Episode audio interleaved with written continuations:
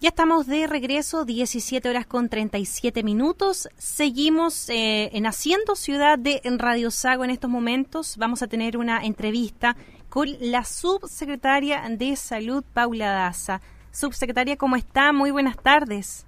Hola, muy buenas tardes, Lisa. Gusto saludarte. Un gusto saludarla también y obviamente muchas gracias por eh, este espacio, este tiempo que nos da acá para la región de los lagos. Estamos saliendo para toda la región y a través de nuestra señal online nos están escuchando para abordar diversos temas con usted, subsecretaria. Y parto primero preguntándole por em, lo que es y que justamente ya se inauguró hace pocos días atrás en Puerto Montt. Hablamos de este centro de trazabilidad en este contexto de lo que está haciendo el Ministerio de Salud, que está intentando avanzar obviamente cada vez más en la misión de los eh, temas de los casos, contenerlos y todo lo demás. Sabemos que este centro es muy importante. Coméntenos un poco a qué se debió, cuáles fueron los principales factores para decidir crear este centro acá en la capital regional de los lagos. A ver, Brisa, eh, eh, muchas gracias por la pregunta, creo que es muy importante. Eh, bueno, pues sabemos que la situación de los lagos hoy día está bastante compleja y uno de los temas fundamentales para contener esta pandemia, para disminuir los contagios, es la estrategia de testeo, de trazabilidad y de aislamiento. Hoy día la, la, primer, el, testeo en la región de los lagos, la verdad que es muy buena. un 70% de todos los casos que se están encontrando se hacen por búsqueda activa de casos, es decir, eh, la autoridad sanitaria, la atención primaria salen a buscar a las personas para que testean y eh, aquellas personas que, que se testean y no lo saben porque no tienen síntomas, si salen positivos tienen que aislarse. ¿Qué es lo que busca este centro de trazabilidad? Agilizar el proceso de, primero que nada, de la notificación a las personas y para que se aíslen rápidamente. El objetivo del centro es pesquisar, es decir, encontrarlos rápidamente, notificar los casos confirmados y hacer la investigación epidemiológica.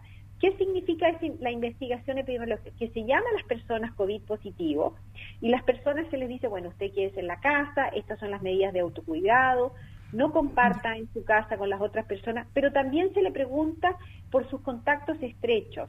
¿Qué significa con quién ha estado usted las últimas 48 horas? ¿Ha, ido a alguna reunión social? con quién ha participado en el trabajo y de esa manera eh, se, encuentran esos contactos estrechos, se llaman porque ellos también tienen que quedarse aislados para disminuir la cadena de contagio. Los centros de trazabilidad son fundamentales para poder hacer una buena trazabilidad, como su nombre lo dice, eh, rápidamente, hacer más rápido la investigación y darle la indicación a las personas que tienen que mantenerse aisladas. Este centro de trazabilidad eh, cuenta con 110 personas de las cuales son 90 trazadores, o sea, investigadores que llaman a las personas. De ellos también hay funcionarios que están mirando los datos estadísticos, para dónde van, dónde testear, y también, por supuesto, que auditores de gestión del modelo implementado, o sea, personas que están mirando, asegurando que esto se haga de la manera más correcta. Por lo tanto, esto va a permitir hacer la investigación de trazabilidad de una manera mucho más rápida, más oportuna, y también eh, los trazadores lo que hacen es decirle, cuando llaman a la persona eh, y le dicen, bueno, si tiene síntomas, no tiene síntomas, quédese en su casa, le ofrecen las residencias sanitarias, porque sabemos que el lugar más efectivo, mejor para poder aislarse, es una residencia sanitaria y por eso el rol del trazador es tan importante. Claro, y, y, justamente, Seremi, a eso es lo que vamos también con las residencias sanitarias, enlazando un poco este tema del centro de trazabilidad. Las residencias sanitarias, al menos acá en la región de los lagos, se han visto un poco más holgadas porque eh, continuamente ya se está evaluando esa situación. Ahora en Osorno al menos se abrió la posibilidad del Hotel Sonesta, que es un hotel con varias habitaciones, muy cómodo y todo lo demás, que ofrece también una gran capacidad para que las personas puedan ir a realizar su cuarentena. Y en ese tema le quería preguntar a usted cómo ha ido viendo todo este tema de las residencias sanitarias, eh, cómo se está evaluando constantemente. Bueno, eh, efectivamente, como dices tú, la residencia sanitaria es otra de las estrategias que, es fundamental para el aislamiento de las personas. No solamente para los pueden ir a una residencia sanitaria las personas que son casos positivos, pueden ir también los contactos estrechos que no pueden contar en su casa hacer un aislamiento.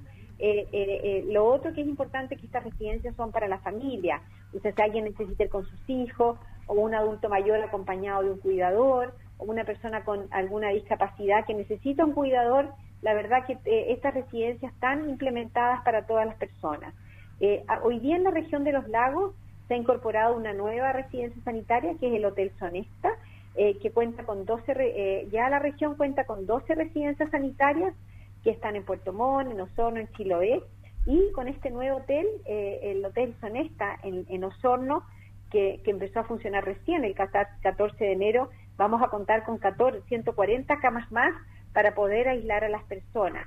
La verdad que afortunadamente eh, las residencias sanitarias han ido evolucionando positivamente. Las personas ya eh, tienen la confianza de que saber que es un lugar donde van a ser atendidos, hay personal de salud, hay médicos, hay enfermeras, hay kinesiólogos para aquellos que lo necesitan y también pueden tener apoyo de salud mental. Por lo tanto, las personas ya tienen más confianza y eso nos va a permitir eh, incorporar eh, esta, estas, esta otra residencia más y alcanzar un buen número de personas dentro de las residencias sanitarias. Claro, justamente es eh, una buena oportunidad, como usted bien mencionaba, subsecretaria, de lo que es el tema no solo para los casos confirmados, sino también para estos contactos estrechos que muchas veces quizás no tienen dónde realizar sus cuarentenas y estos espacios se abren como una gran posibilidad también para seguir aportando a esta eh, estrategia de testeo, trazabilidad y aislamiento que obviamente incide en que los casos no sigan aumentando.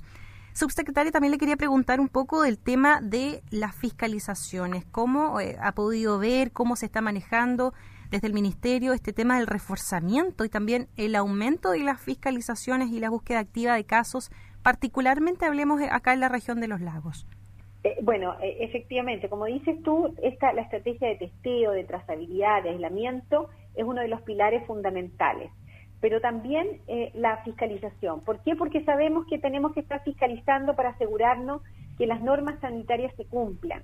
¿Y qué significa? Que las personas obviamente durante el toque de queda no circulen, que los aforos, es decir, la cantidad de personas que se pueden juntar eh, no, no, se, no se sobrepasen, las comunas que están en transición no pueden tener más de cinco personas, eh, todas las medidas sanitarias que conocemos, ¿cierto? Las reuniones sociales están prohibidas, que las personas anden con el uso correcto de mascarilla eh, y, para ello la fiscalización cumple un rol esencial. Y ahí obviamente hemos aumentado en 195 fiscalizadores en las últimas semanas en las ocho comunas que están en cuarentena, que ya, como sabemos, eh, eh, y en las cuatro comunas que se encuentran, ¿no es cierto?, a partir que se suman a partir del próximo jueves. Y esto va a permitir asegurar que estas medidas se cumplan. Por lo tanto, se trata de una estrategia que está orientada en todo el territorio nos va a permitir eh, vigilar las aduanas sanitarias para asegurar que las personas no se movilizan de una comuna en cuarentena a otra. Eh, también tenemos acceso en las distintas ciudades. Por otro lado, también tenemos lo que llamamos las patrullas sanitarias, que son fiscalizadores que se andan moviendo de un lugar a otro para asegurar que si hay personas, ¿no es cierto?, que vienen de otra región, que cuenten con su permiso que corresponde y de esa manera asegurar que todas las personas que están en la región de los lagos obviamente estén respetando eh, todas las medidas que son necesarias. Eh, todas estas medidas esta estrategia eh, buscan un solo objetivo, contener la pandemia, disminuir los casos. Pero, pero hay una cosa que es muy importante, todo lo que hagamos, todo lo que hagamos no basta si las personas no respetan las medidas sanitarias. Podemos tener residencias, podemos educar, podemos tener fiscalizadores, pero si las personas no respetan las medidas sanitarias, desgraciadamente este virus es muy contagioso y eso finalmente tiene incidencia en no solamente que las personas se contagien, sino como hemos visto, cuando hay muchos contagios, aumentan las personas que están hospitalizadas en las unidades de cuidado intensivo y eso obviamente eh, es una situación que eh, agrava, sobre todo a las personas mayores, porque hoy día ya sabemos que las personas que se agravan son aquellas personas que tienen enfermedades crónicas, los adultos mayores, eh, y, finalmente pueden, eh, obviamente, eh, vivir una situación muy compleja. Por eso es muy importante que las personas entiendan que el correcto uso de mascarilla, mantenerse alejado, si voy a estar con alguien, mejor al aire libre que en un lugar cerrado, son pequeñas cosas que nos van a permitir disminuir los casos en la región de los lagos, que sabemos que ha vivido muchos meses en una situación bastante compleja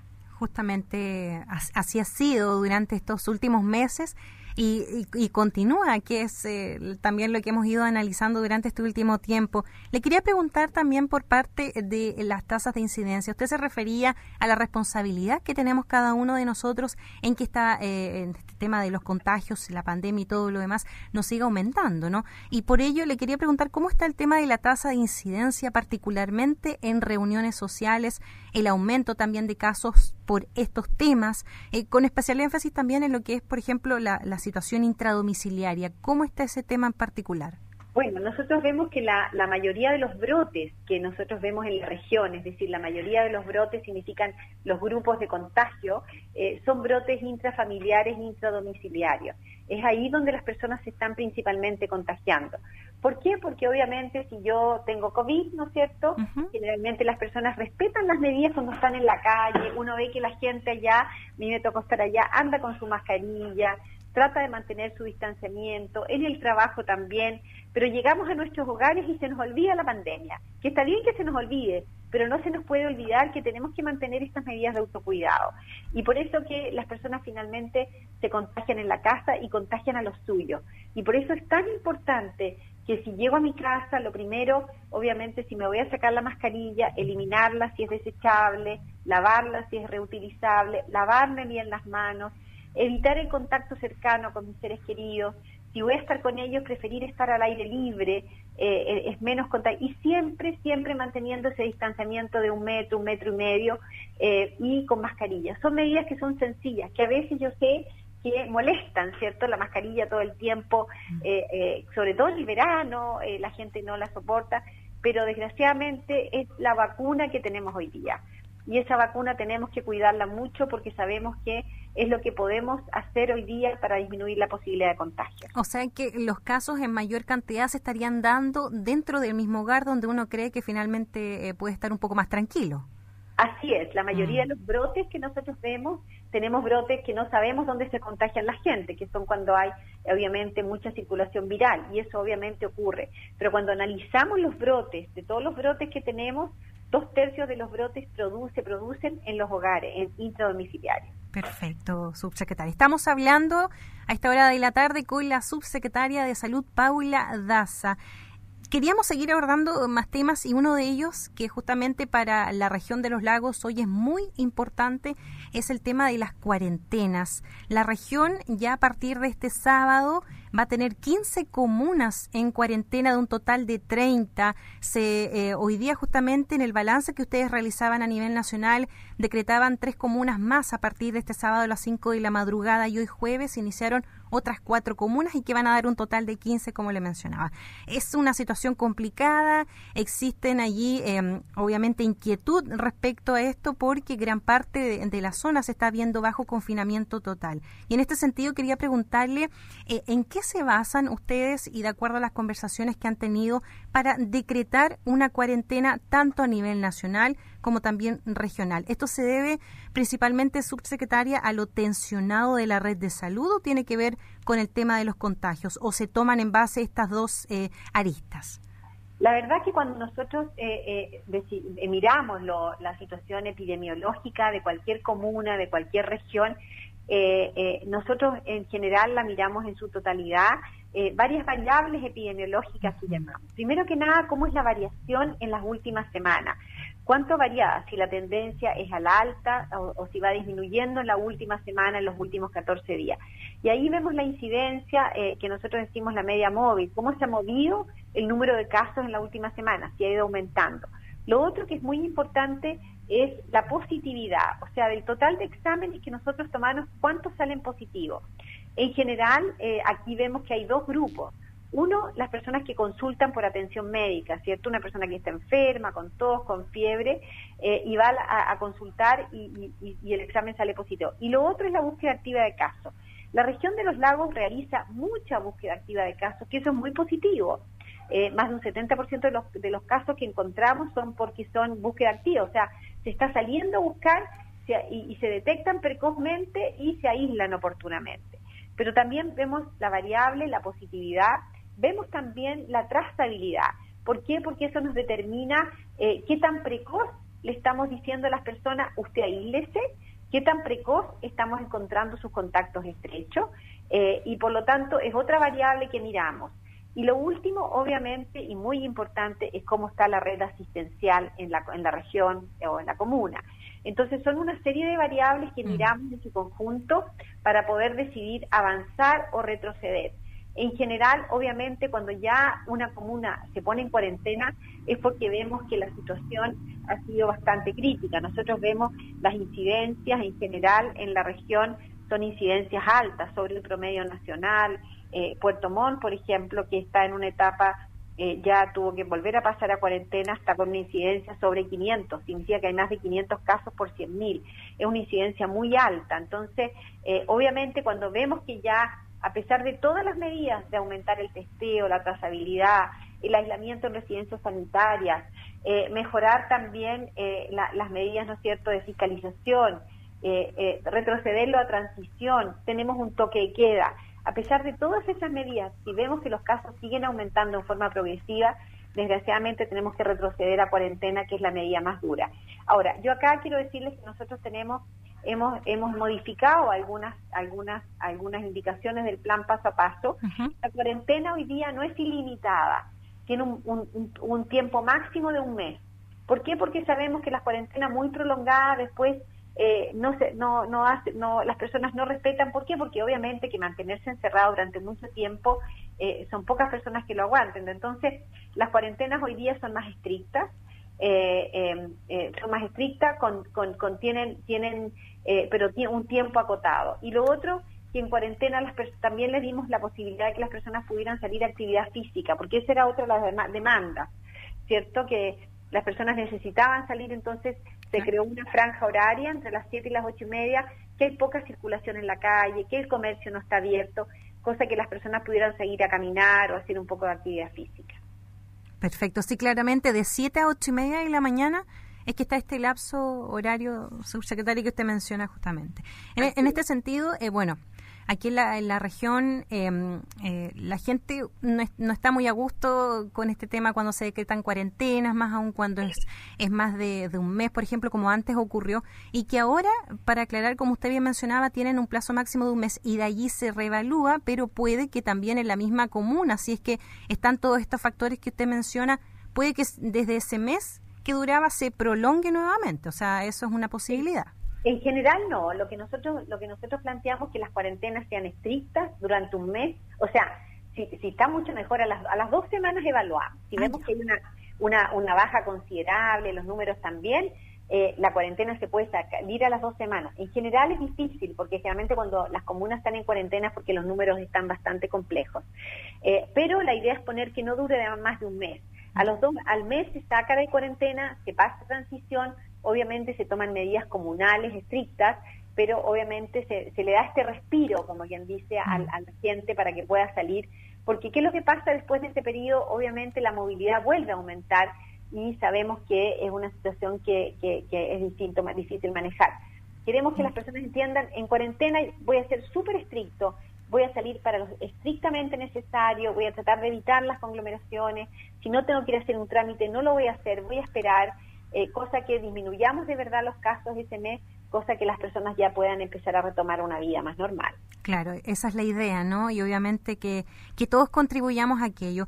Le quería hacer una pregunta que aquí me, están realizando también por parte del equipo de, Puerto Montt, es, sobre una solicitud que han tenido eh, algunos parlamentarios acá de la zona en los lagos sobre la posibilidad de solicitar el PCR negativo para eh, los turistas que quieran ingresar al menos a la isla de Chiloé. ¿Eso sería una posibilidad? ¿Se estaría barajando o se cierra totalmente esa opción? A ver, la verdad que hemos, hemos conocido esas, esas, esas eh, eh, requerimientos, pero ¿qué es lo que hemos visto en general? Cuando las personas se toman una PCR y sale negativo a, en otra, otra región o a otro lugar, lo que pasa en general ahí es que las personas se crean una falsa confianza, ¿cierto? Y dicen, yo tengo mi PCR negativo, me lo hice tres, cuatro días, estoy bien y empiezo a circular libremente.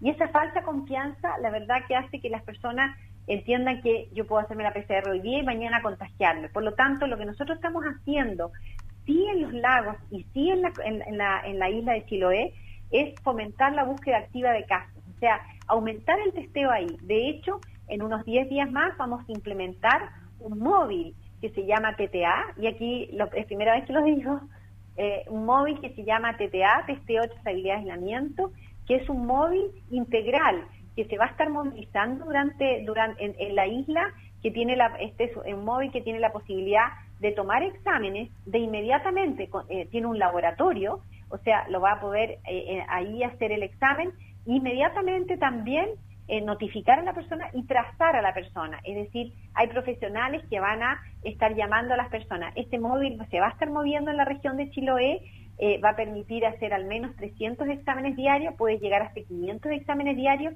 y eso va a permitir encontrar en los lugares más remotos donde es muy difícil llegar a hacer exámenes o porque no hay laboratorio, eh, eh, dar esa respuesta este es un móvil que va a poder tener la respuesta en 10 horas, desde que yo me tomo el examen a que me dan el resultado, me trazan y me indican que me tengo que aislar, es, durante el día. Entonces esto va a permitir detectar oportunamente a esos jóvenes, a esas personas que eh, están circulando en la isla y cosa de poder aislarlo en forma oportuna. Perfecto, subsecretaria. Quedó todo muy, muy claro. Eh, pudimos abordar diversos temas y obviamente le agradecemos la oportunidad que nos da en estos momentos porque la está escuchando toda la región de los lagos. Además, estamos saliendo por nuestra señal online, donde también tenemos varios auditores de la región metropolitana que nos están escuchando. Le agradecemos mucho, esperamos que tenga una buena tarde y que en otra ocasión, obviamente, tengamos la posibilidad de conversar de nuevo. De todas maneras, encantada y un gusto y bueno, desearles que eh, mucha suerte y mucha mucho ánimo a la región. Eh, es una región preciosa, muy linda. Sabemos que está viviendo una situación difícil, compleja, pero eh, darle fuerza, ánimo y que se cuiden. En la medida que todos nos cuidemos, que todos, todos, todos, cada uno de nosotros entendamos que lo que yo hago hoy día afecta al otro, vamos a disminuir los casos y de esta manera vamos a poder avanzar y obviamente tener más libertades que sabemos que es lo que todas las personas necesitan. Así es, y ojalá eh, sea pronto, no muy lejano ese escenario que usted nos señala. Muchas gracias por la entrevista, que tenga un buen día. Encantada, que estés muy bien. Chao.